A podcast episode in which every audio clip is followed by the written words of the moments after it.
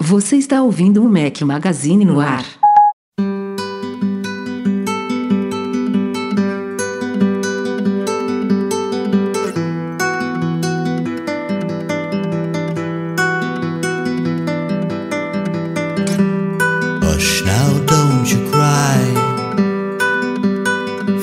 Galera do Mac Magazine, bem-vindos ao nosso podcast 237. Estamos hoje ao som de Queensryche. Obrigado ao André Fernandes. Bom dia, boa tarde, boa noite, boa madrugada a todos vocês. Rafael Fishman, mais uma vez no Batente.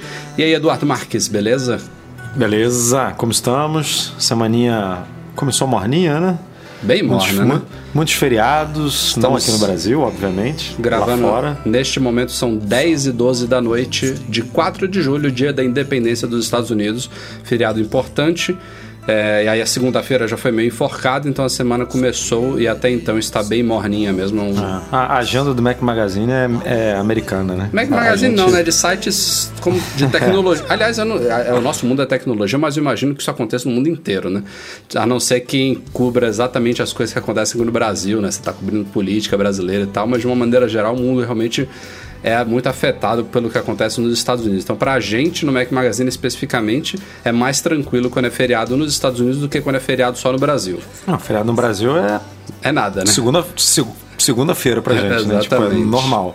A gente trabalha como se não mudasse nada. Para compensar a ausência de Breno Mazzi, temos um convidado especial que já é colaborador do Mac Magazine há um tempo, estava devendo a participação aqui no Mac, no, no Mac Magazine lá já tem um tempo também. Daniel Daia, seja bem-vindo. Fala galera, boa noite a todos, boa noite Rafa, boa noite Edu. Finalmente aí participando do podcast, já me, já me foi feito outros convites, mas sempre não rolava. Sempre enrolava, Então, na verdade. nós. Não é que enro- não rolava. Você sempre me enro- enrolava. Não, não, Aí não, agora, como. Sempre houve justificativas muito plausíveis. Sei, sei, sei. Dan, seja muito bem-vindo. Tenho certeza que você vai ter muito a colaborar aqui. Quem não acompanhou ainda, já tem alguns artigos do Daniel lá no site, bem bacanas. Tem outro também que tá me Show enrolando já pra sair, já tem um tempinho. É verdade, puxão tá de orelha aqui no ar mesmo. O meu rascunho de parágrafos soltos, o meu rascunho de parágrafos soltos. É, o, o Daniel é aqueles caras que ocupa a nossa área de rascunhos no WordPress é, o tempo inteiro. Sempre tem um rascunho dele lá prontinho. Eu sou. Não, mas, mas, eu, mas os quando- posts dele saem. Eu Claro. vou defender ele aqui. Vou Não, defender sai. ele aqui que, que vira e mexe tem post dele saindo aí no Mac Com Magazine. certeza, posts muito certeza. bons. É, É, verdade, eu tento, eu, tento, eu tento parar pra sentar e fazer, mas às vezes é difícil, né? É que- Você acaba indo muito por inspiração e não deveria ser mais por transpiração. É, eu, eu sou muito. Eu tenho um toque de rascunho. Se eu começo um, eu tenho que terminar. O Dan é o contrário. Ele vai num ritmo legal e aí de repente sai uma coisa super legal, justamente com essa questão de, de O inspiração. Rafael é um cara ansioso, entendeu? Se ele começa a fazer um negócio, cara, ele não consegue deixar pra semana que vem, pra Eu aprendi com. ir, ir trabalhando aos poucos. Não, o negócio dele é vai, vai de uma vez só. É, é um- Gandhi um ou o trem. Dalai Lama que falou que não deixe pra amanhã o que você pode fazer hoje? É, Isso aí Eu deve acho que não deve sido- ser de nenhum é, dois, ele Deve ter simplesmente. sido É um o desses José dois, Sarney, cara. É um desses dois, cara. Mas enfim, eu, eu vou por esse lema. Não deixe para amanhã o que você pode fazer hoje. Nunca se sabe o dia de amanhã, né? Essa parte agora eu complementei. enfim. O, sem mais o cara dos trocadilhos, né? Não, Enfim, é, recado, das- recado tá dado pra mim. É isso aí. Indireta está dada. Sentiu, né, Daniel? Vamos nessa, vamos pra pauta da semana que tá bacana. I'm smiling next to you.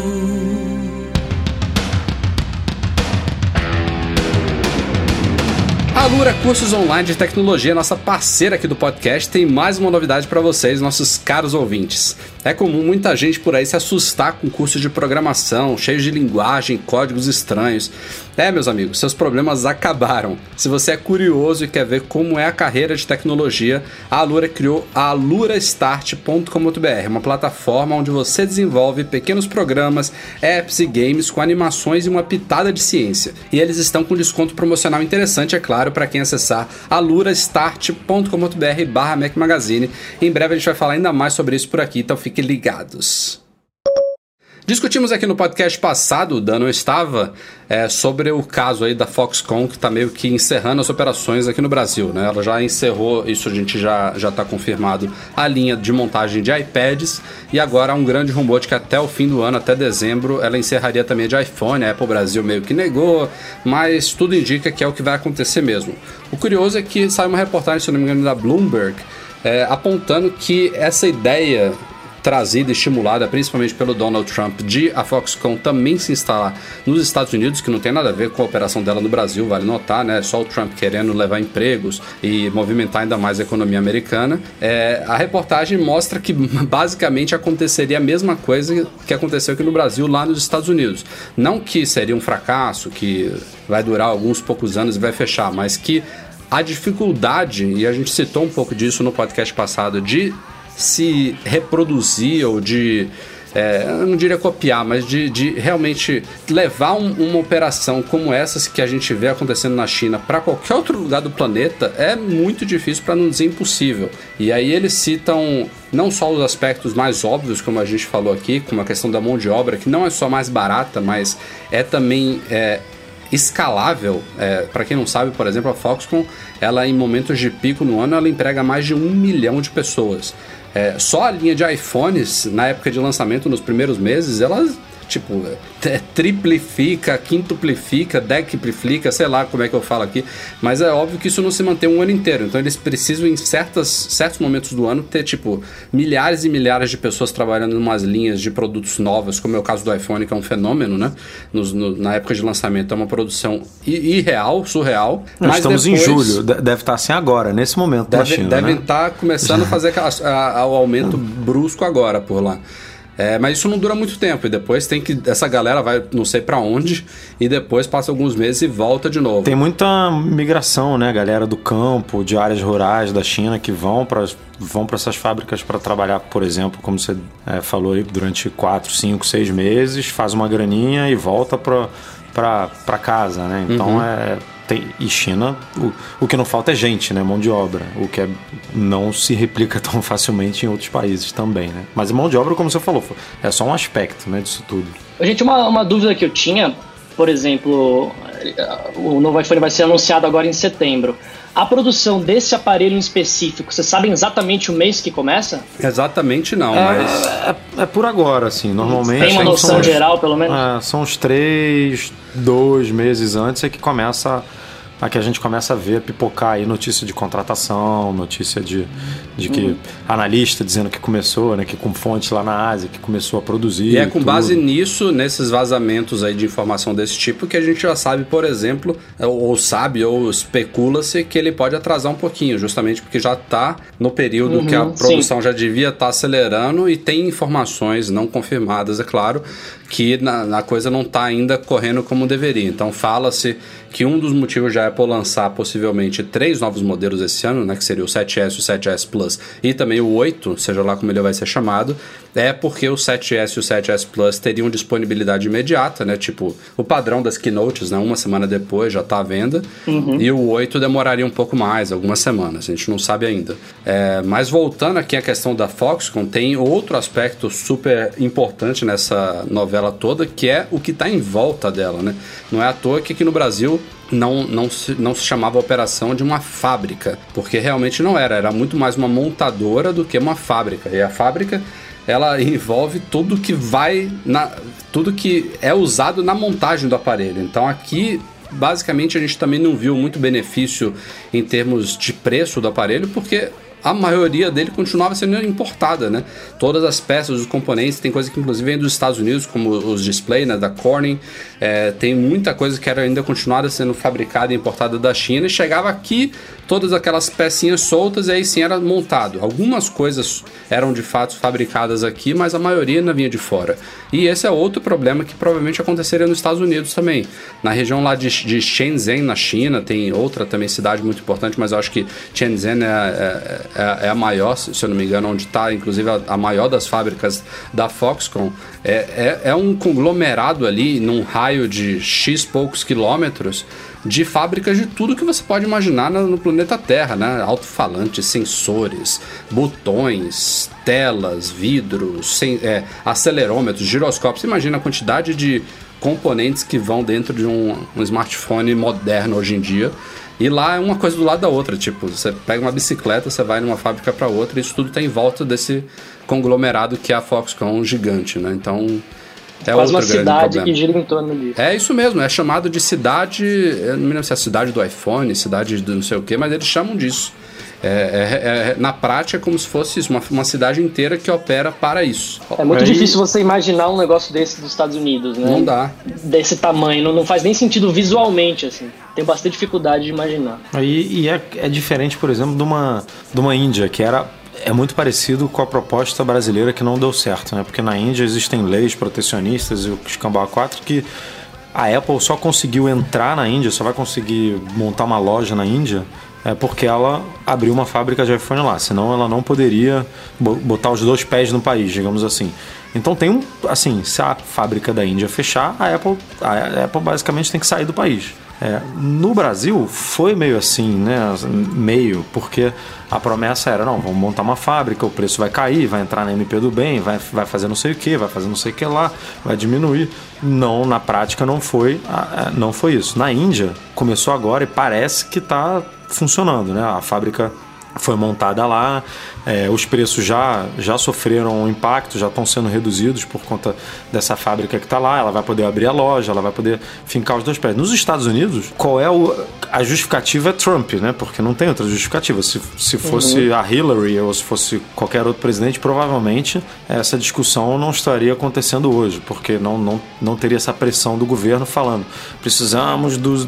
É, não que não que teria uma pressão para a criação de emprego, mas não teria a pressão para a criação de emprego desse tipo, é, de tirar coisas da China para levar para os Estados Unidos. Então, é, eu realmente estou curioso para ver como é que isso vai Índia, terminar, assim, porque a... começar começou já, né? A Índia está do lado é da China também, né? Se tiver que trazer alguma coisa de lá, é bem mais simples, né? É impressionante o, o poder do Donald Trump de, de movimentar essas coisas. Então, ele fez alguns posts no Twitter, eu acho que o quê? Foi ano passado, e, e, as, e as repercussões disso acontecem até hoje. Então, ele, ele comenta alguma coisa e aí todos os jornalistas ficam tentando provar o contrário ou a favor desse ponto. Tanto que a gente está até agora discutindo sobre isso, porque o Bloomberg fez uma análise. É, é impressionante a capacidade que ele tem de, de, de gerar esse tipo de, de impacto, né? É, até porque teve também, ele, de, periodicamente estão tá, tá, rolando reuniões aí, envolvendo líderes de tecnologia, o Tim Cook esteve presente em duas delas, então o assunto está realmente em voga, né? Se vai se uhum. concretizar ou não, a gente vai a ter Fox, que pagar... A já falou, né, que vai investir é, 10 bilhões... É está escolhendo o estado ou, ou, os estados que vai fazer esse tipo de investimento. Tá? Veremos, veremos. Assim, que, que vai rolar, vai rolar agora. Não sei no que, que vai dar. Já tem um certo tempo que a gente está vendo a Apple fazer umas iniciativas de, de criar vídeos e fazer campanhas publicitárias mais regionalizadas. Até no Brasil a gente já viu isso acontecer.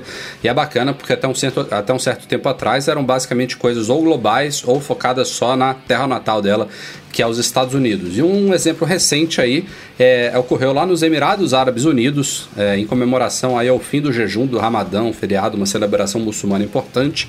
A Apple convidou cinco fotógrafos amadores para passar 21 noites num deserto lá dos Emirados Árabes e tirarem fotos da Lua. A Lua é um, é, eles aparentemente têm uma admiração especial pela Lua nesse momento do ano. É, e eles passaram 21 noites justamente para capturar as diferentes fases da Lua. E aí a campanha é aquela clássica que a gente já viu, né? Clicada com iPhone, criada com iPhone.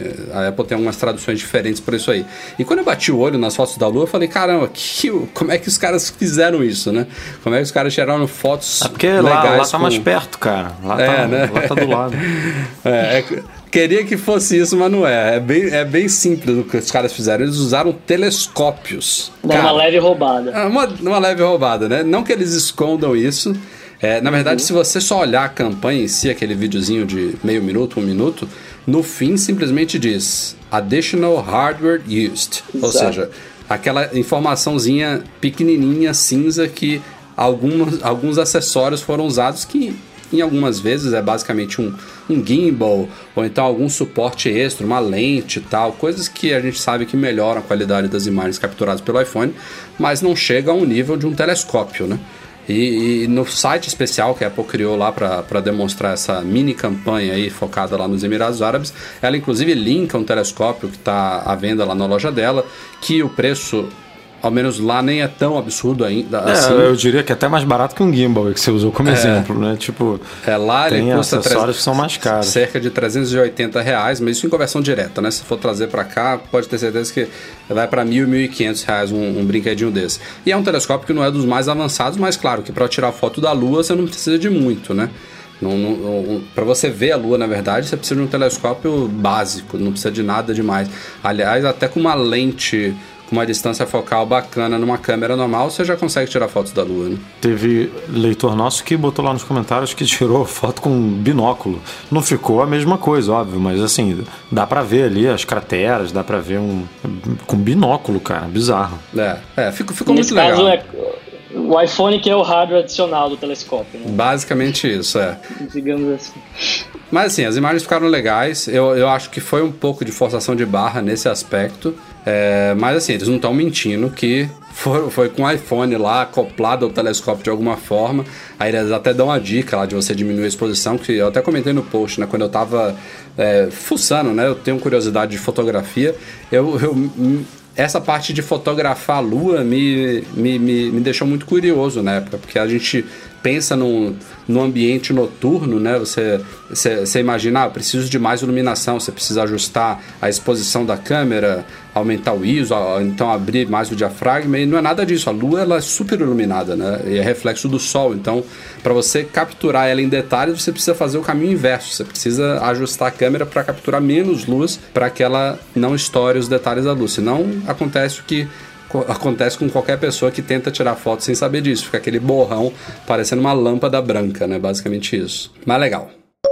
Vamos para o momento polêmica envolvendo o iOS 11. Já tem aí gente reclamando de uma coisinha desde a primeira beta dele, que não foi corrigida na segunda e aparentemente não foi corrigida porque não era para ser corrigida. É, é aquele It's gesto. Not a bug, it's a feature. é, mas esse, esse, esse, é bem, bem, bem polêmico mesmo, bem curioso, porque até então não tem muito motivo para ser o que é. Bom, como vocês sabem, os iPhones desde o 6S eles têm uma, eles têm uma tela sensível à pressão, que a Apple chama de 3D Touch. Então vocês têm, a gente tem hoje em dia gestos e ações diferentes que acontecem na tela a depender da pressão que você faz com os dedos. Não, não basta só mais tocar, tocar e segurar, você também pode pressionar. E uma das ações mais bacaninhas que o 3D Touch oferece ainda hoje, para quem não está rodando o iOS 11, é você fazer pressão no, na, no canto esquerdo da tela para abrir a interface de multitarefa.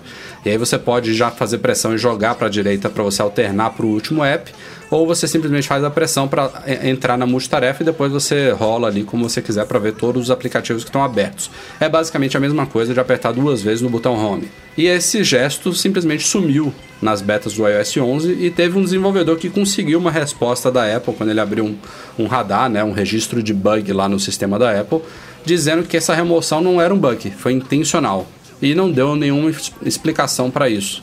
E eu tô me perguntando qual é a explicação para isso até agora, porque. É, Vocês usam no dia a dia essa feature, gente? Cara, eu assim, eu, eu não gosto de analisar muitas coisas com base em mim. Eu, eu uso. Não, só por curiosidade mesmo. Por não, eu entendi. É, eu uso a case da Apple, que ela tem uma, uma certa sobressalência e deve ter mesmo para proteger a tela, que eu não gosto de película. E isso dificulta um pouquinho eu fazer esse gesto. Mas eu já usei várias vezes. Não é o que eu mais uso com 3D uhum. Touch.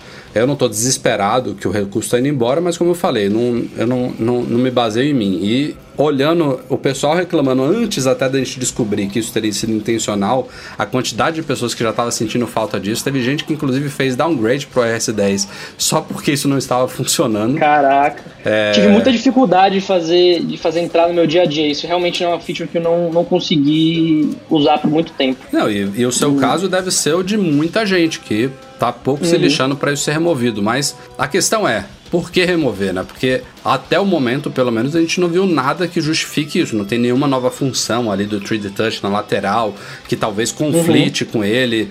É, tem gente que já levantou uma hipótese meio nada a ver de que a tela do novo iPhone pode estar influenciando nisso, como se fosse mudar alguma coisa, ou como se os iPhone 6S e o 7 fossem simplesmente sumir do mapa quando o novo iPhone fosse lançado, enfim. É, não, não conseguimos chegar a nenhuma conclusão. A única, única uhum. coisa distante que eu ouvi assim, ah, isso aqui pode ter um quê de do porquê é que a Apple teria obtido dados suficientes de que haveria muita gente ativando isso sem querer e ficando puta. Sei lá, principalmente uhum. eu perguntei pro Edu, ele disse que não é o caso dele, mas principalmente canhotos que pega um iPhone com a esquerda, talvez o dedo fica pressionando ele na, na, lateral esquerda e ativa sem querer. O Edu disse que nunca aconteceu isso com ele, né, Edu? Pô, nunca, nunca. E, e cara, você tem que fazer uma, uma certa força pra parar de ativar, assim. É, a, eu a, acho cê, muito difícil alguém ativar isso. A não ser que o cara tenha definido a pressão lá nos ajustes para bem leve, né? Talvez, não sei como é que tá configurado no seu. É, é no meu tá, no, meu tá na, no, no padrão, que é metade, na imagino É, o meu também. É. Mas assim, é é, a única justificativa foi essa que você falou. O povo está fazendo isso acidentalmente. E eu acho muito difícil estar tá acontecendo isso por, por isso, porque se alguém muda é, a intensidade disso, é, é, um usuário um pouquinho mais avançado e aí vai perceber, pô, eu tô, eu tô acionando isso acidentalmente, talvez porque eu tenha mudado aqui, então vou mudar de novo. É, porque a maioria das pessoas, e aí eu tenho certeza do que eu estou falando, deixa no padrão, que é a metade ali. Uhum. E, e, e, nunca, eu mesmo canhoto, guardo o telefone no bolso, em, normal, e nunca usei. Nunca, nunca aconteceu isso de, de ativar acidentalmente. Então, e eu, mesmo sendo canhoto, é, é outro movimento de dedo, né? Para poder ativar esse, é, esse recurso.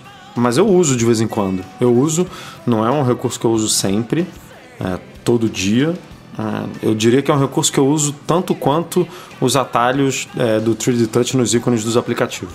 Vira e mexe eu uso, assim, tipo, alguma situação... Vocês acham que existe a possibilidade da Apple estar tá retirando isso porque pelo fato de pouca gente usar ou você acha que viagem?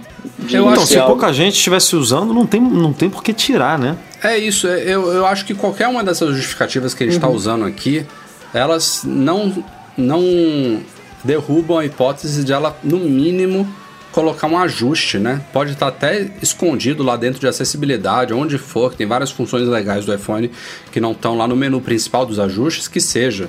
Mas simplesmente tirar isso, sendo que isso não está fazendo mal, que não tem nenhuma nova função ali para conflitar, isso que é muito estranho. É isso que eu. E, e, me gera uma certa esperança aí, depender da, da repercussão que a coisa der, e eu até brinquei lá no post que realmente que não não não vai fazer a Apple ativar isso com a gente reclamando aqui no podcast, com o pessoal xingando no Twitter e muito menos comentando lá no nosso post, né?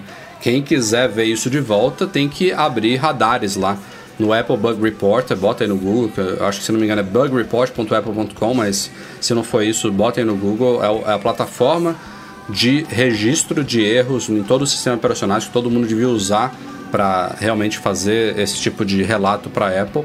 É bem simples, você não precisa ser hiper é, específico lá na descrição do bug, mas quanto mais registros aparecerem de usuários diferentes falando sobre a mesma coisa, né? Cadê? Isso aqui é um bug, estou sentindo falta, traz de volta. A possibilidade de a Apple repensar a decisão aumenta, né? Não, não quer dizer que vai acontecer. É, pode ser, inclusive, que a gente realmente esteja perdendo tempo aqui, que haja um motivo muito bom para isso ter sido removido, que a gente só vai saber em breve, né? Mas tá difícil. Bom, podcast sem rumores de iPhone não é podcast. Né? Semana de semana passada para cá pintaram mais algumas coisas, eu diria não muito animadoras, né? sobre o iPhone 8. A gente tem ouvido falar muito aí de que vai ser um aparelho totalmente novo, cheio de novidades aí para comemorar os 10 anos, para justificar, por exemplo, o fato de o iPhone 7 ter vindo com um design praticamente igual ao do iPhone 6 e 6S é, que é, era quando teria que ter mudado, né? A gente vê o design se repetir nas gerações S e quando muda o número a gente tem novidades mais significativas. E apesar de ter sido um upgrade muito bom do iPhone 6S para o 7, o design em si mudou muito pouco, né? Então, por isso que esse ano se fala em 7S, 7S Plus e também 8, ou seja lá como ele vai se chamar. É, e além do design novo, com essa tela tomando a frente inteira, com sei lá, alto-falantes mais potentes, com a possibilidade de ser mais a prova d'água do que é hoje e tudo mais. tem vários outros rumores circundando esse iPhone novo, é, mas dois deles são, eu diria, os mais significativos. Um diz respeito à autenticação e outro diz respeito à recarga dele. A autenticação é o que se mais fala, né? Onde é que vai estar o Touch ID?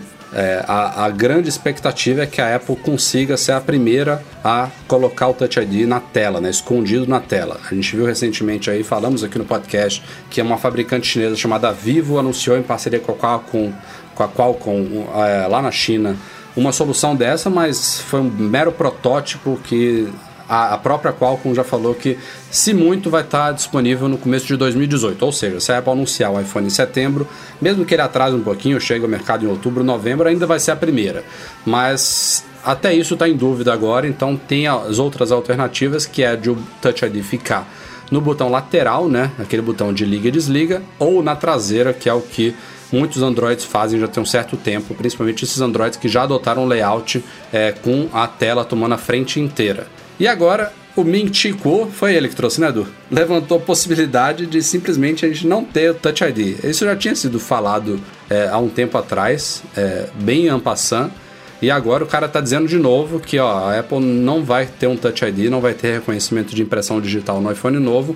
Ela vai trocar isso por um sensor de reconhecimento facial 3D, que também é um rumor que já rolou um certo tempo atrás, mas essas coisas que acontece muitos meses antes, a gente vai ouvindo, vai discutindo e não bota muita fé. Agora, quando já está se aproximando muito, já começa a ficar um pouco quente demais. É, e ele basicamente diz que, obviamente, esse reconhecimento facial. É, a gente tem que dar um peso especial. Ah, não, isso foi, acho que foi a Bloomberg que falou, não foi o Mintico. Não, foi, foi, na verdade foram os dois praticamente juntos, assim. E são duas fontes que são meio bizarras, né? Que tem contatos muito bons, assim. É, então, são... pode, pode não acontecer? Pode. Mas é... Eu diria que é raro. É, o Mintico, ele, ele erra. Ele não é... Costuma acertar cara... com frequência, né? É, mas ele acerta muito mais do que, do que erra. E nessas coisas grandes ele costuma acertar, assim, no, nos rumores mais relevantes, assim. Ele costuma errar um, de, de, os, os, detalhes em torno do, do, da coisa principal ali. E então, o outro que falou foi o Mark Gurman, né? Que era do Night é, to 5 Mac e tá na Bloomberg hoje, que também tem um histórico inegável aí. Tem, o cara é com certeza conhece muita gente lá dentro. É, aí gera uma série de dúvidas, né? Primeiro, por que tirar o Touch ID, um, um, um componente tão consolidado, que agora está na segunda geração, que... Todo mundo já sabe usar, quer dizer, todo mundo. muita gente já sabe usar, né? Já é, sabe como é que funciona. A Apple matou tá boa acostumado. parte das críticas que havia, né? Com questão de reconhecimento, de dedo suado, de rapidez e tudo mais. Teve gente achando rápido demais. Enfim, é, esse é o primeiro aspecto. E o segundo é que até então o que a gente viu de reconhecimento facial em smartphones é muito ruim. Primeiro que não é 3D, né? Então já teve gente conseguindo desbloquear smartphones com fotos. Isso aí seria um problema fenomenal que a gente só não viu tomar grandes proporções na mídia porque não era a Apple, né? Porque se fosse, isso aí teria virado um facegate é, enorme, teria feito as ações dela despencar 20%, é, mas enfim. Mas, mas, quando é outra, pode explodir, é, pode, exatamente. Pode, pode desbloquear é bem por aí. Com, com, com, foto que não tem problema, Bom, tá valendo. Esse reconhecimento facial, então, seria 3D, ou seja, não, não a gente está falando aqui, claro, na teoria, né? O pouco que a gente sabe. Ele não vai funcionar com fotos, ele teria que ser um rosto, rosto real e ele não necessariamente vai precisar que a pessoa esteja apontando o smartphone para o rosto, né? Aquela coisa de. Tipo, Isso foi o que eu achei mais bacana. Como se você estivesse tirando uma selfie. Então, se você estiver usando ele naturalmente na sua mão, ele vai conseguir ler ali é, num ângulo inclinado, na diagonal, enfim, de qualquer jeito. É, isso aí, realmente, isso é o mínimo. E, e, aliás, não só isso, mas ele também tem que funcionar no escuro, né? Uhum. É, resumidamente, a gente tem que pensar que se a Apple for trocar o Touch ID por qualquer outra coisa, seja o reconhecimento facial ou pelo, pelo seu bafo, é, isso tem que ser melhor do que o Touch ID. Tem que ser mais seguro, tem que ser tão rápido quanto, porque não precisa ser mais rápido, que já está instantâneo, basicamente. É, e tem que oferecer algum benefício para a gente, né? Então, é, o pessoal já começa a gerar algumas, alguns questionamentos nos comentários do site que são plausíveis e que ao mesmo tempo me deixam tranquilo. Sabe, sabe o que, que é? Sabe o que, que é para mim que pega? Já te interrompendo? Diga. Conveniência, cara. Tipo, você vai pagar um negócio. Como é que vai ser o pagamento? Você vai ter que encostar o iPhone na maquininha depois trazer Só. ele pro rosto. Não, é exatamente, é só isso. Encostar o iPhone na maquininha. Ele na altura da sua mão, quando você estiver usando ele com o braço esticado, ele já vai ter que ler o seu rosto, entendeu? Mas o Pô, pessoal. ah, Tem que eu ser diria- Eu assim, acho que não vai, não vai parecer um processo mecânico. Você não vai nem se lembrar de levantar o celular pro rosto. Eu acho que vai ser uma coisa mais do tipo, simplesmente use e a gente vai autenticando. Eu acho, que é- eu, go. eu acho que tem que ser por aí mesmo. Tem que ser por aí. E, e- mas tem, tem questionamentos que o pessoal. Porra, já- essa tecnologia tá muito avançada pro meu gosto, cara. Era, era Muito eu acho que é por- científica. Não é, eu acho mais fácil botar uma porra de um sensor atrás da tela do que isso aí. É, a gente é está é discutindo, a gente tá discutindo rumores, mas tem outros questionamentos muito bons relacionados a isso, Edu. Por exemplo, se for realmente desse jeito que eh, eu tô levantando aqui, que eu acho que é que tem que ser, é, isso também gera um problema, né? Porque uma pessoa pode pegar o iPhone do seu lado e só de você estar ali do lado ele já vai autenticar, né? Tipo, não vai precisar nem, nem pegar mais o seu dedinho e botar Não, no Touch você vai pegar, você vai, você não tem o, o que muita gente levantou lá no, nos comentários e que ó, talvez a Apple consiga resolver isso de alguma forma. Você vai pegar o telefone e não vai ver a central de notificação, né? Porque ele vai acender, que é o que ele, Não, que ele faz mas hoje, aí você tem que e vai apertar. logar. Você vai ter que apertar o botão Home, que isso vai existir com certeza na, atrás da tela, né? Um botãozinho é, é sensível à pressão vai ter. O que a gente não sabe é se vai ter o Touch ID.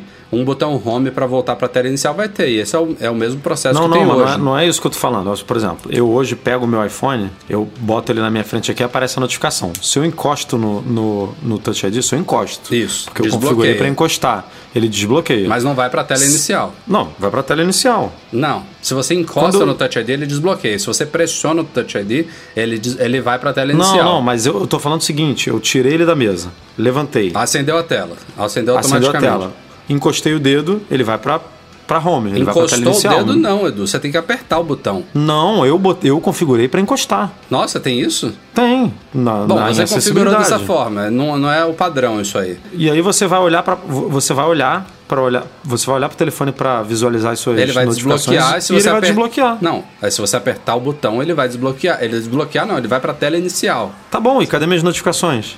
Só de você levantar o aparelho vai estar as notificações, Edu. Então, cara, mas se eu olhar, ele vai desbloquear, que é a função do Touch Mas, ID. Edu, ele tá, você, você ele tá tá usando o substituindo aparelho da forma ID. não padrão. Hoje em dia, se eu pego o aparelho eu toco no botão, ele desbloqueia, mas ele continua nas, nas notificações. Eu tenho que apertar o botão para ir para a tela inicial. Você que mudou esse comportamento. Vai ser igual, entendeu? Só que você não precisa tocar mais o dedo para ele te identificar. Só de você olhar para ele, ele vai estar desbloqueado, vai estar liberado para uso. O Edu, eu acho que Veremos. se, se- se a Apple for realmente fazer isso, eles vão provavelmente apresentar uma solução que a gente vai ficar aqui, puta, é verdade, como eu não tinha pensado nisso antes. Tipo, algo, Não, algo é- que a gente não tá olhando, mas eu entendo o que você tá falando, eu acho que eu consegui entender mais ou menos o que você fala. Ah, eu, tem que eu, ser, eu né? entendo todos os rumores, mas assim, qual é. o- é meio consenso que a Apple gostaria de colocar um Touch ID atrás da tela, ou não. Então, Ah. a, a gente pode tá, a gente pode estar simplesmente sendo influenciado. A gente meio que criou, a gente jornalistas e o pessoal meio que criou a, a narrativa baseado nos rumores de que a Apple não estava conseguindo Então, fazer. eu não sei se é baseado. Sabe por quê? Porque se eu visse a Apple falando assim, puta, descobri, descobrimos não, mas inventamos uma nova tecnologia que é animal, Uhum. que é um sensacional, câmera, não sei o que, não sei o que lá. Pô, eu- eu- vai, vai levar o Touch ID ao Mac meses antes, um Edu, ano antes. isso eu não me preocupo. Vamos segurar, Esse- esse- vamos segurar a esse- tecnologia não. aqui para lançar o iPhone primeiro. É- Esse argumento depois... é o mais irris- irrisório de todos, Edu. O Touch ID já existe, já funciona, não é caro, já tá barateado, funciona bem no Mac. Deixa o Mac para daqui a dois, três anos, se vier mesmo essa tecnologia de reconhecimento facial, ele incorporar isso do iPhone. A gente já viu isso acontecer em vários lugares, várias tecnologias, elas, uma hora elas têm que migrar, quando, né? é, quando é uma tecnologia é, suplementar que, que substitui aos poucos, eu concordo com você. Mas é, a Apple está fazendo um, um corte seco.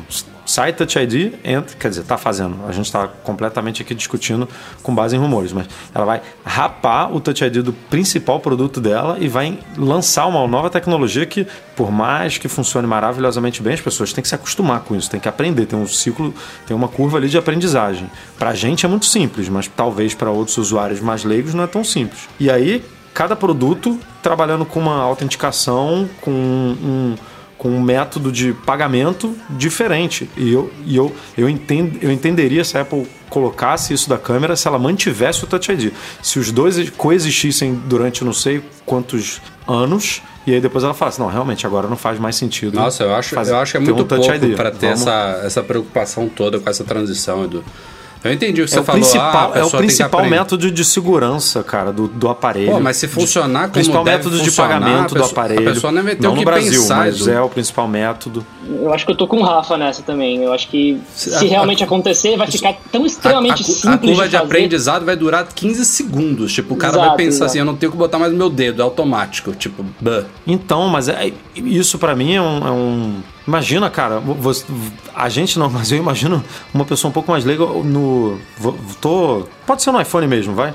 Ah, tô aqui, será que eu compro, não compro? Aí encosta no botão, a parada tá autenticada. Tipo, encosta no botão de compra lá sem querer e aí escaneou o rosto, comprou. Tipo, nossa, mas o que que houve? Eu, eu nem, nem autentiquei aqui, nem fiz nada. Tipo, imagina isso no computador. Você olhou, comprou. Eu acho Tipo, que eles devem botar algum gesto do tipo piscar, alguma coisa assim. é, alguma coisa. Eles- eu acho que eles arrumam E- e- solução esse é, pra isso. Esse é o tranquilo. tipo de preocupação muito idiota que Ah. a gente. Assim, eu, eu tô falando, mas eu tô falando também da mesma empresa que botou o conector do mouse embaixo dele. Eu sei Ah, que a Apple também faz pô. idiotice, mas a gente tem que pensar assim. Sem que falar em ali foi- acessibilidade, né? Que pra deficiente visual, É, isso aí é. A gente, é- a gente é tem um que tiro pensar que pé, são né? coisas muito idiotas pra gente.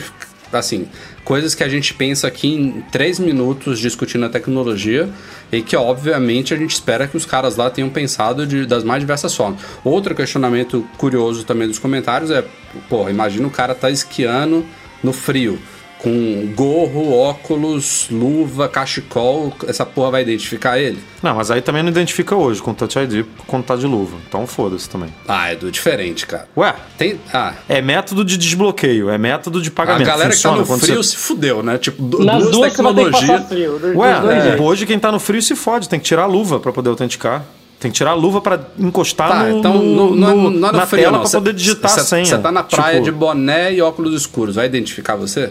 Mais um motivo pra ter os dois para ter mais de um método, pra ser uma coisa tipo, ah, não identificou, bota o dedo, entendeu? Tipo, Isso eu acho ruim. Tipo, você ter um método padrão, você ter que perder, nem que seja uma fração de segundos, tentando usar ele, não conseguir, você tem que usar outro. Porque o Touch ID hoje em dia, tipo, na primeira geração tinha esse. Ah, você botava o dedo e não funcionava. Botava de novo e pedia senha, é uma merda. Não funcionava muito bem. Hoje em dia, cara, é muito difícil eu botar meu dedo e o negócio não funcionar. Então é isso que eu falo. Se é pra mudar a tecnologia, tem que ser pra manter no mesmo nível ou melhorar ela. Se for pra fazer isso que você falou aí, ah, não, eu tô na praia, vou tentar me identificar, não me identificou, eu tenho o Touch ID, isso aí já, já piorou a experiência. Não, piorou não, porque o Touch ID que a gente conhece maravilhoso que desbloqueia tá lá, entendeu? Ele só, ela só incluiu um novo método que não está perfeito, que vai ficar perfeito que nem o Touch ID, que, que demora, né, dois, três anos. Pra... Pô, no, no primeiro ano de Touch ID a gente trocava iPhone, sei lá, de seis em seis meses, porque o Touch ID não reconhecia mais o seu dedo. Hoje em dia isso não acontece mais. É.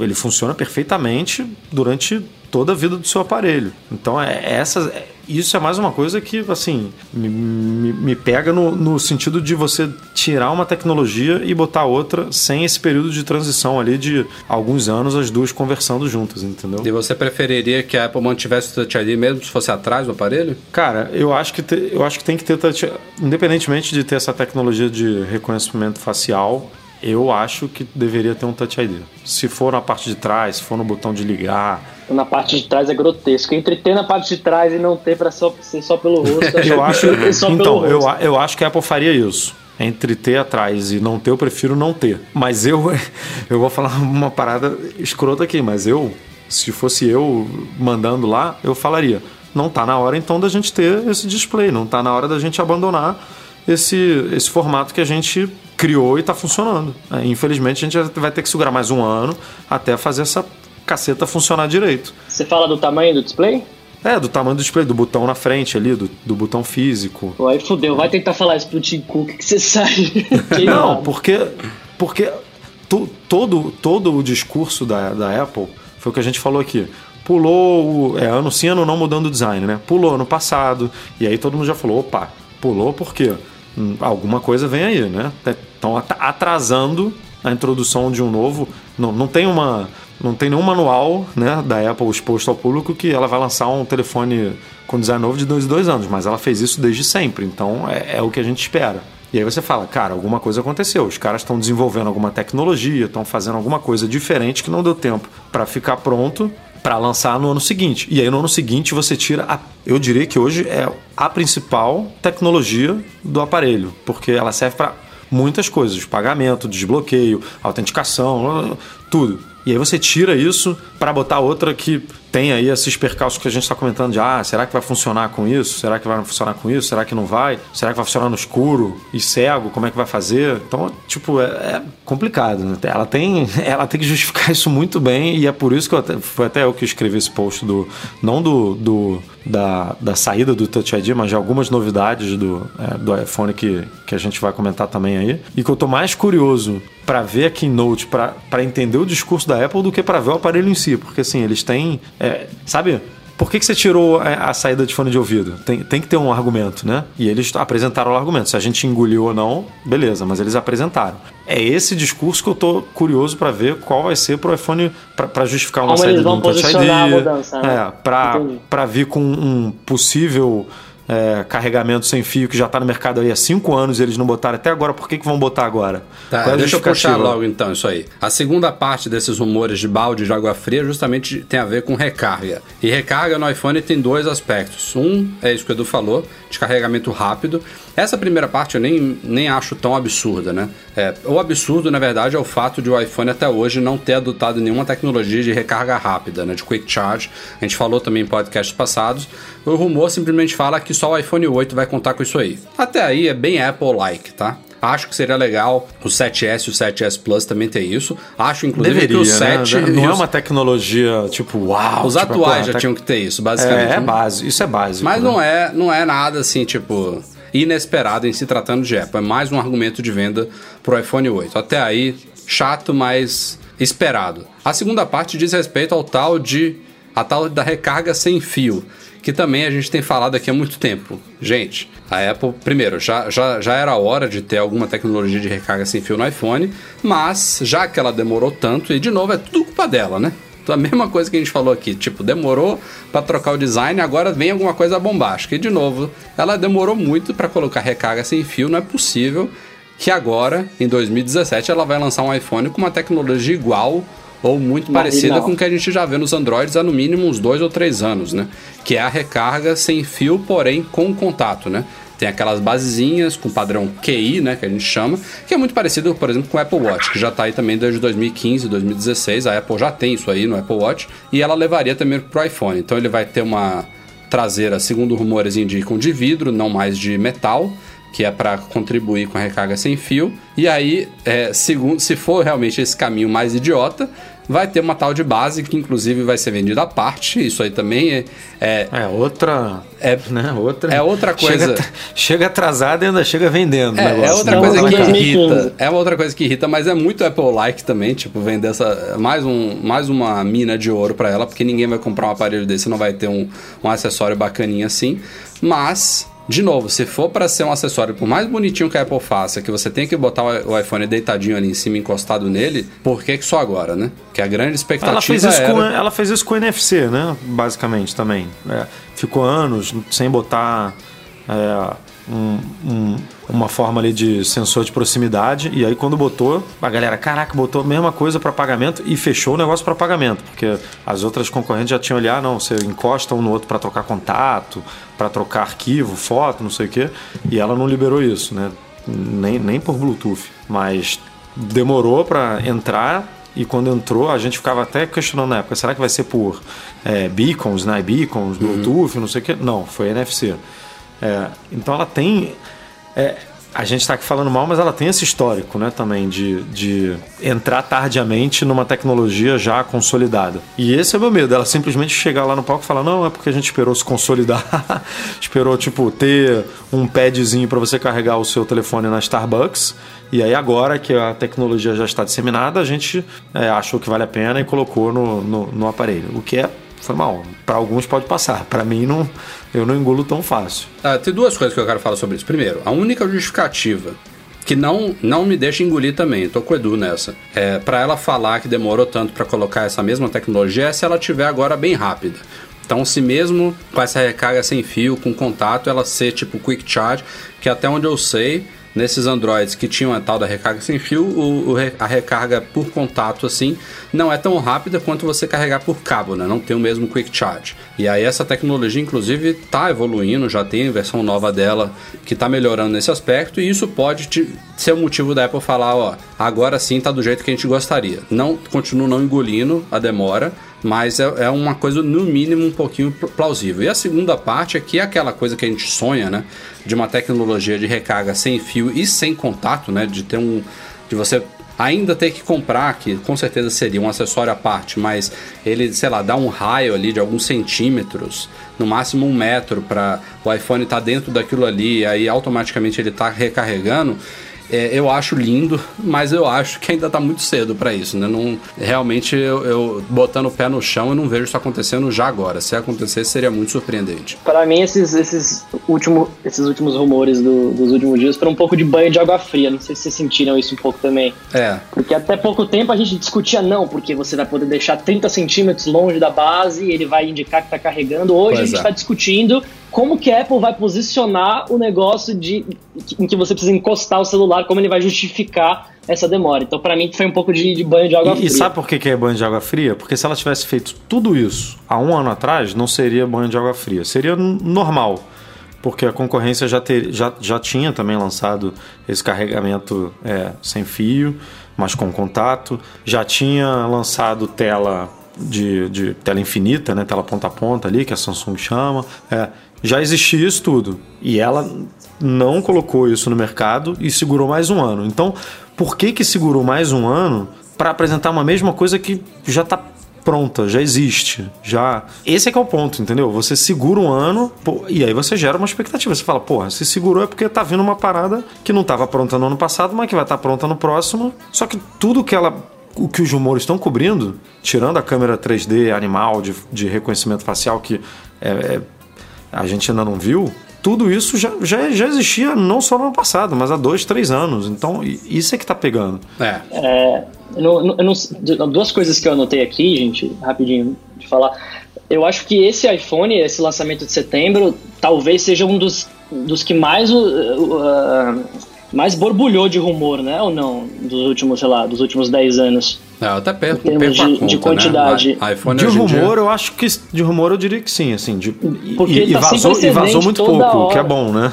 E, o, e a segunda coisa que eu ia falar é como, como esses vazamentos propositais ou não, eles meio que moldam a opinião pública e não só a opinião, como a, a expectativa, né? Porque você imagina se não, não tivesse esses vazamentos de, de mês em mês, Uh, e a gente assistia Keynote assistindo aqueles mockups que compartilham pro WhatsApp. Chega, sempre minha avó fala: Ô, oh, é verdade isso, Neto? Que tem o iPhone que você abre assim, três telas gigantescas, ele reproduz na, na parede. Então, os rumores eles ajudam muito a administrar a expectativa do público, né? A gente solta uma coisinha, eles, eles meio que medem como que foi a nossa reação e já vão a gente acostumando pro, pro que vai sair em setembro. É. Fica a expectativa, a esperança é a última que morre, para a Apple também tá jogando as expectativas para baixo aí, com alguma das coisas Exato. que ela né, depois vai surpreender. Então, assim eu espero. Aí eu, eu queria só tocar nesse ponto. Vocês acham que existe alguma possibilidade de a Apple estar tá com tudo aquilo que saiu da história de vazou o seminário de vazamento lá, o, o negócio, tudo, da Apple tá vazando coisas propositais, ó, não vai ter, né?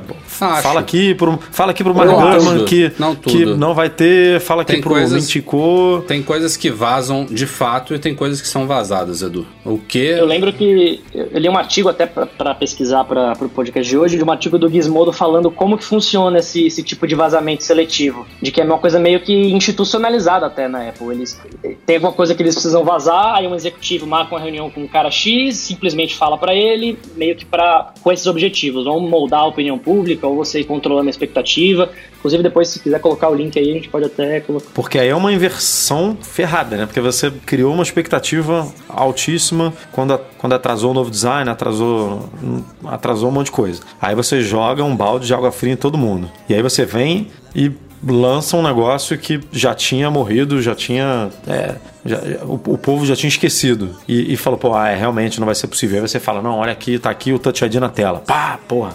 Aí é tipo. Entendo, entendo. Relações públicas one on one. Vamos, vamos tentar. Vamos tentar lembrar disso tudo. Não que a gente esqueça, né? A gente costuma sempre fazer um recap aí de rumores, mas vamos tentar nesse ano focar bem nisso, Edu, depois do lançamento de fato, pra gente recapitular tudo isso que a gente discutiu nos últimos meses.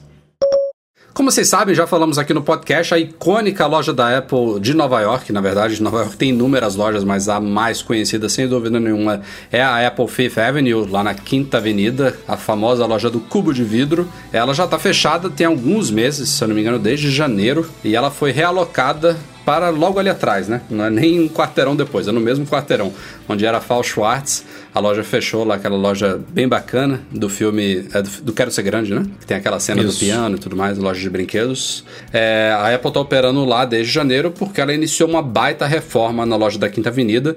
É, não é a primeira reforma que a loja passa, mas internamente é a mais significativa. A, a maior reforma que ela já teve antes foi no próprio Cubo ele tinha uma quantidade, sei lá, quase 100 pedaços de vidro que formavam um cubo e ela ficou fechada um certo tempo, alguns anos, e ela diminuiu, se não me engano, para 15 grandes pedaços de cubo que, de, de vidro que formam o cubo. E dessa vez o cubo foi todo retirado é, de vidro, justamente porque é uma baita reforma que inclusive vai dobrar o tamanho físico da loja. E aí a gente, quando viu isso aí, até a própria realocação lá para trás mostrava que ia demorar mas tinha gente duvidando que ia demorar tanto quanto a gente jogou no post, no, nos primeiros posts que a gente fez sobre isso, e agora a gente tem uma certa confirmação. Teve um leitor do Mac Magazine que está em Nova York essa semana e tirou, conseguiu tirar fotos é, de como anda o estado da obra ali por fora, ali na, na região ali da, da praça, lá da, da plaza onde fica a loja. E tem uma própria placa lá da, da, da, autorização da obra que indica que a previsão de finalização da obra é 31 de outubro de 2018, amigo. Então, sim, ela vai ficar, o que? Uns dois anos fechada, basicamente. Quase dois anos, é. é. Isso é, obviamente, uma, uma prévia, né? É, lá fora as coisas costumam acontecer um pouco mais é, certinhas do que aqui, mas atrasos acontecem. Pró mas próprio... obra, obra é obra no mundo é, inteiro, né? O próprio Apple Park, se vocês forem ver as previsões iniciais, vocês vão se assustar, né? É, mas tudo indica que realmente ela só vai ser aberta lá para o fim de 2018.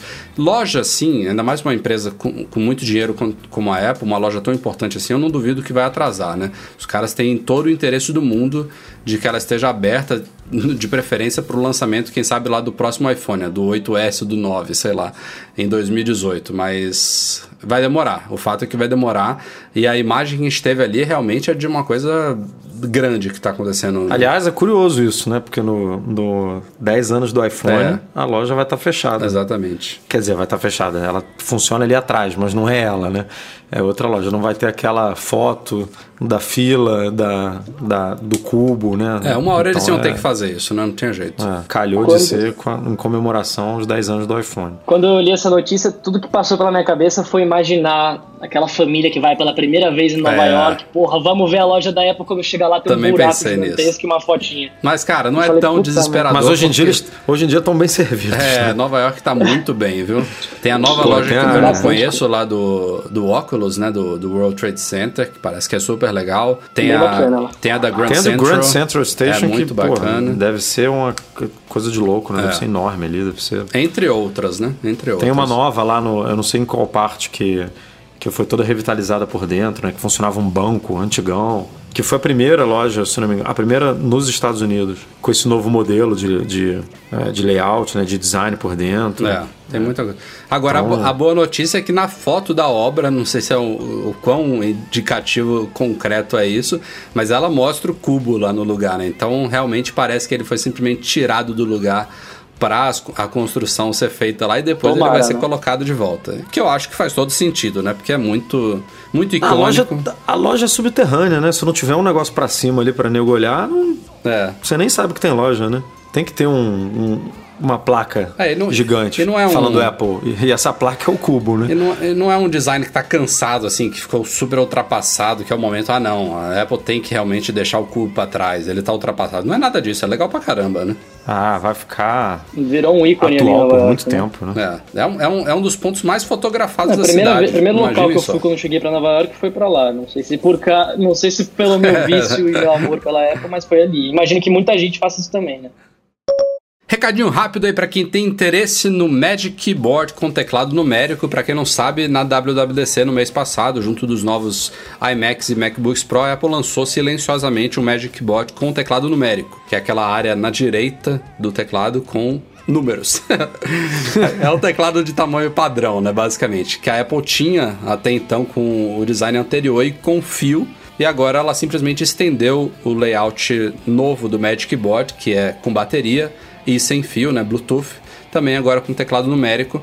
Ele acaba de ser homologado pela Agência Nacional de Telecomunicações, a nossa famosa Anatel. Está liberado para compra no Brasil, mas a Apple ainda não iniciou as vendas de fato. A gente simplesmente tem o link dele na, na, na na loja online brasileira. A gente já sabe o preço, inclusive, desde o mês passado. Nos Estados Unidos ele sai por 129 dólares, aqui chega por 819, 809 eh, reais e 10 centavos à vista, claro que é, é fazendo a comparação direta com os Estados Unidos, à vista é, parcelado em 899 reais, até 12 vezes é, que não são sem juros, né? Que tá os juros aí escondido nisso aí. Mas brincadeira cara. E, e, eu até vendo os comentários lá do site, teve um cara que ficou me perguntando: Ah, por que, que demorou tanto, né? Eu não sei por que, que demorou tanto. Acho que os caras esqueceram e agora resolveram fazer. Ficou largado na mesa de alguém lá. É, é. Agora, realmente faltou nessa oportunidade, talvez, a Apple colocar um Touch ID. Não, não talvez a Touch Bar inteira, mas um Touch ID, uh, Touch ID no teclado também seria bacana, né? Não teve essa atualização. Quando,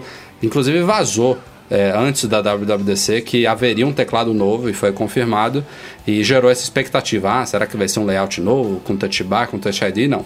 Era simplesmente esse Magic Keyboard com teclado numérico. É, e, ela já apresentou o iMac Pro lá, que na teoria, o, o Mac de mesa mais avançado que a gente tem e o teclado também não tem nada. Então é dificilmente a gente vai ver esse teclado chegando em, é, num, num curto espaço de tempo.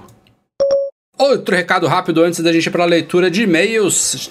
Comentamos no podcast passado que a gente publicou o nosso primeiro vídeo gravado lá no YouTube Space em São Paulo com as três coisas recentes da Apple que nós, eu e Eduardo Marques, não curtimos. E já publicamos em youtube.com.br Magazine o segundo vídeo dessa série com três coisas recentes da Apple que curtimos, que demos o nosso selo de aprovação Confiram lá em youtube.com.br Magazine. Ainda tem um terceiro vídeo que a gente gravou na mesma ocasião lá no Instituto Criar em São Paulo, no YouTube Space, que vai sair nos próximos dias com perguntas e respostas que vocês enviaram para o Twitter pra gente. Então fiquem ligados que em breve. Com, com, três integrantes: Eduardo, Rafael e um tal de Leão. Quem vê, entendeu? Aguardem, aguardem. Demorei pra cair minha ficha, mas aguardem vocês verão. Vamos então para e-mails enviados para noar.mecmagazine.com.br. São três e-mails para a gente ler aqui no fim desse podcast, começando com Alden Souza. Segundo rumores, o novo iPhone virá com Touch ID embutido na tela. Caso isso seja verdade, as películas de proteção de tela que utilizamos não irão prejudicar o uso desse novo tipo de tela. Lembrando que as películas atuais não cobrem o Touch ID. Eu teria essa dúvida se eu não tivesse visto o 3D Touch funcionar com películas. Agora eu tenho minhas dúvidas. Porque eu, eu achava, eu tinha certeza que a pressão da tela ali com película ia dar ruim e não deu. É, as películas, ao menos as melhores, nas né, fininhas, elas funcionam perfeitamente com 3D Touch. Então eu realmente não sei dizer se o Touch ID seria um problema ou não. Vocês acham que? É, é um, é um bom argumento aí, uma boa dúvida. Comigo funciona muito bem, assim, sem, com película. Você usa, usa com película? É, eu, eu não sei, eu acho que depende realmente da forma como essa tecnologia vai funcionar. A, a Qualcomm, que é a única que a gente já viu na prática, tem um esquema lá ultrassônico e não sei o que das quantas, que funciona até debaixo d'água. Então eu imagino que a dela realmente funcione também numa película, mas temos que esperar para ver, né? Primeiro deixa o Touch ID chegar na tela, depois a gente se preocupa com essas coisas. Primeiro deixa o Touch ID chegar é, né, em qualquer lugar. Exatamente. Porque pelo visto ele não vai chegar. O Diogo Amon diz que tem um iPad mini de primeira geração, já com 4 anos de uso, mas está querendo trocar Queria o iPad mini 4 porque gosta do tamanho, mas por ele ter o chip A8 tem medo de não durar muito tempo. Você tá certo, Diogo. Qual iPad vocês acham que é a melhor opção? Observação: só não compro o iPad de 2017 pelo fato de ele ter o display e o corpo do Air de primeira geração. Eu iria indicar exatamente esse iPad para ele, então não resta muita dúvida, né? Ah, não eu, não consigo, eu não consigo indicar o Mini 4. Isso aí tá à venda porque sei lá o que. O iPad o iPad lançado esse ano, né? O iPad puro. Tá à venda porque a Apple vende Mac Mini, vende Mac Pro, é. que, que tá aí abandonado há, não sei quantos anos e, e vende. Então ela, ela deixa mesmo vendendo. É, o iPad puro, por mais que ele tenha realmente aspectos do Air de primeira geração, ele é muito superior ao Mini 4 e até mais barato, eu acho. Ou é o mesmo preço, agora não me falha a memória. Eu acho que é mais barato. Pelo menos lá fora é mais barato. É. Então, se não for nenhum desses dois jogos, você vai de Pro, né? Pro de 10,5 polegadas, mas você vai gastar infinitamente mais. Aí complica, né? E para fechar os e-mails, temos o Rogério Buzelli. Ele vai para Orlando na metade de setembro e volta no fim do mês. E ele pergunta pra gente como comprar o iPhone na pré-venda. Basta ter o endereço do hotel, o cartão internacional. É, ele diz que tem um problema com o endereço de cobrança no Brasil. E sorte para conseguir no site da Apple. O modelo full price da TT funciona nas operadoras do Brasil e se é preciso usar uma VPN para acessar a Apple Store no dia. Rapaz, muitas perguntas. É, mas é tudo a mesma coisa. É fácil dessa É. receitinha de bolo pro Rogério. Diga Edu. Cara, a gente escreveu um post recentemente sobre isso, né? Um, um Ah, caminho é, das bem pedras lembrado, ali. bem lembrado. É, a gente o caminho das pedras de como comprar no site da Apple, inclusive com telas, falando como você deve preencher e caramba. Tá bem explicativo. é, acho que vale a pena você procurar lá no site, mas de forma resumida, é, eu, pelo menos, faço assim e sempre funciona. É, eu coloco, eu utilizo um cartão internacional que eu tenho e eu coloco o endereço de cobrança, o mesmo endereço do endereço de Entrega. é, entrega. Então, se eu vou é, entregar num hotel ou na casa de um amigo, eu boto o mesmo endereço lá e ele normalmente passa sem problema nenhum. Eu acho que já aconteceu uma vez de, de dar algum problema, mas eu liguei pro cartão e, e ele autorizou, então não é, funciona muito bem com, é, comigo assim. Eu já vi outras pessoas falando que ah, o meu, meu cartão negou e tal. Então acho que depende muito da operadora, da relação que você tem ali com o cartão. Mas da forma que a gente colocou ali no post, funciona muito bem. Agora, pré-venda, essas coisas, é, não precisa usar VPN, outra pergunta aí que ele fez. Dá pra, dá dá pra acessar por aqui numa boa e comprar. É, uma, Agora, uma boa que- vírgula, né? Porque o servidor da Apple, ainda É, mais o é. lançamento de iPhone, é brabo. Tem que. É, mas a VPN não vai ajudar em nada nesse sentido. No- né? Ele- normalmente isso é à meia-noite de Cupertino, né? De São Francisco, o horário da Califórnia. Então aqui é 4, 5 da manhã, tem que virar à noite. É, é uma loucura. Tem E um- acaba muito rápido. Acaba muito. Né? Gente... Não, é- não é que acaba, né? Aqueles de, de- da entrega imediata, né? Logo pula para Ah. uma semana, para duas semanas, para quatro semanas. É, uma dica é você ficar tanto no computador no site da Apple quanto no aplicativo para iPhone, que já teve anos que ele liberou primeiro no app, no aplicativo Apple Store do iPhone liberou a venda primeiro. Essa é uma dica boa. E respondendo a pergunta do modelo, de fato, inicialmente, no, no caso dos iPhones, a Apple não vende aquele full price puro, né? É, então você tem que escolher uma operadora e não tem preocupação nenhuma. Você pode pegar o full price da TT, ao menos, a não- ser que tenha alguma novidade nesses próximos anos, Ah.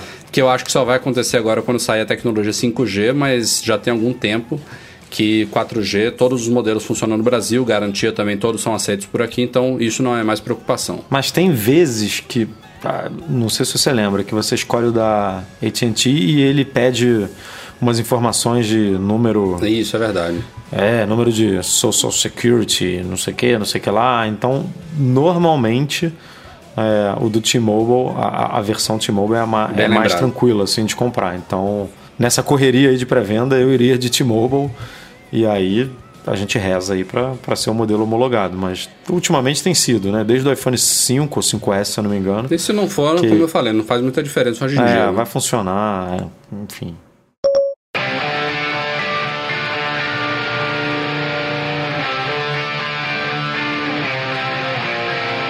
Daniel Daia, começando agradecendo sua participação no podcast. Desculpa eu e o Edu, a gente não se controlou e falou demais. É, cara, eu, uma- a cerveja aqui fez diferença hoje. Não, gente, obrigado pelo convite. Mas a questão é a seguinte, amigos. A porta está aberta para você. Esse foi só o primeiro podcast que você participou. Em breve você volta, né? Muito obrigado pelo convite, espero voltar. Edu, valeu. Até semana que vem. Maravilha, até semana que vem. Valeu, Dani, aí pela força. E vamos que vamos. Aproveite a cerveja e agradeça os nossos patrões. Ah, rapaz, mas aí tu, tu- tu vacilou. vacilou porque eu tô, na, eu tô na tela aqui conferindo a fatura do meu cartão que deu, um, deu uma baba e não tô com nem, nem com os nomes aqui abertos. Um vamos lá. grande abraço aos nossos patrões. Obrigado, galera, que nos apoia no Patreon, especialmente os patrões Ouro, Beto Chagas, Braulio Ninal, Leonardo Fialho, Rogério Vieira e Valentina Lima. Valentina, nome da minha filha, não tem como esquecer. Edu Garcia, Valeu pela edição. Obrigado a todos vocês pela audiência. Estamos de volta neste mesmo bate-horário, nessa mesma bate-caverna, na semana que vem. Depende do Breno, né? Mas tudo bem. Vamos que vamos. Valeu. Valeu, galera. Tchau, tchau.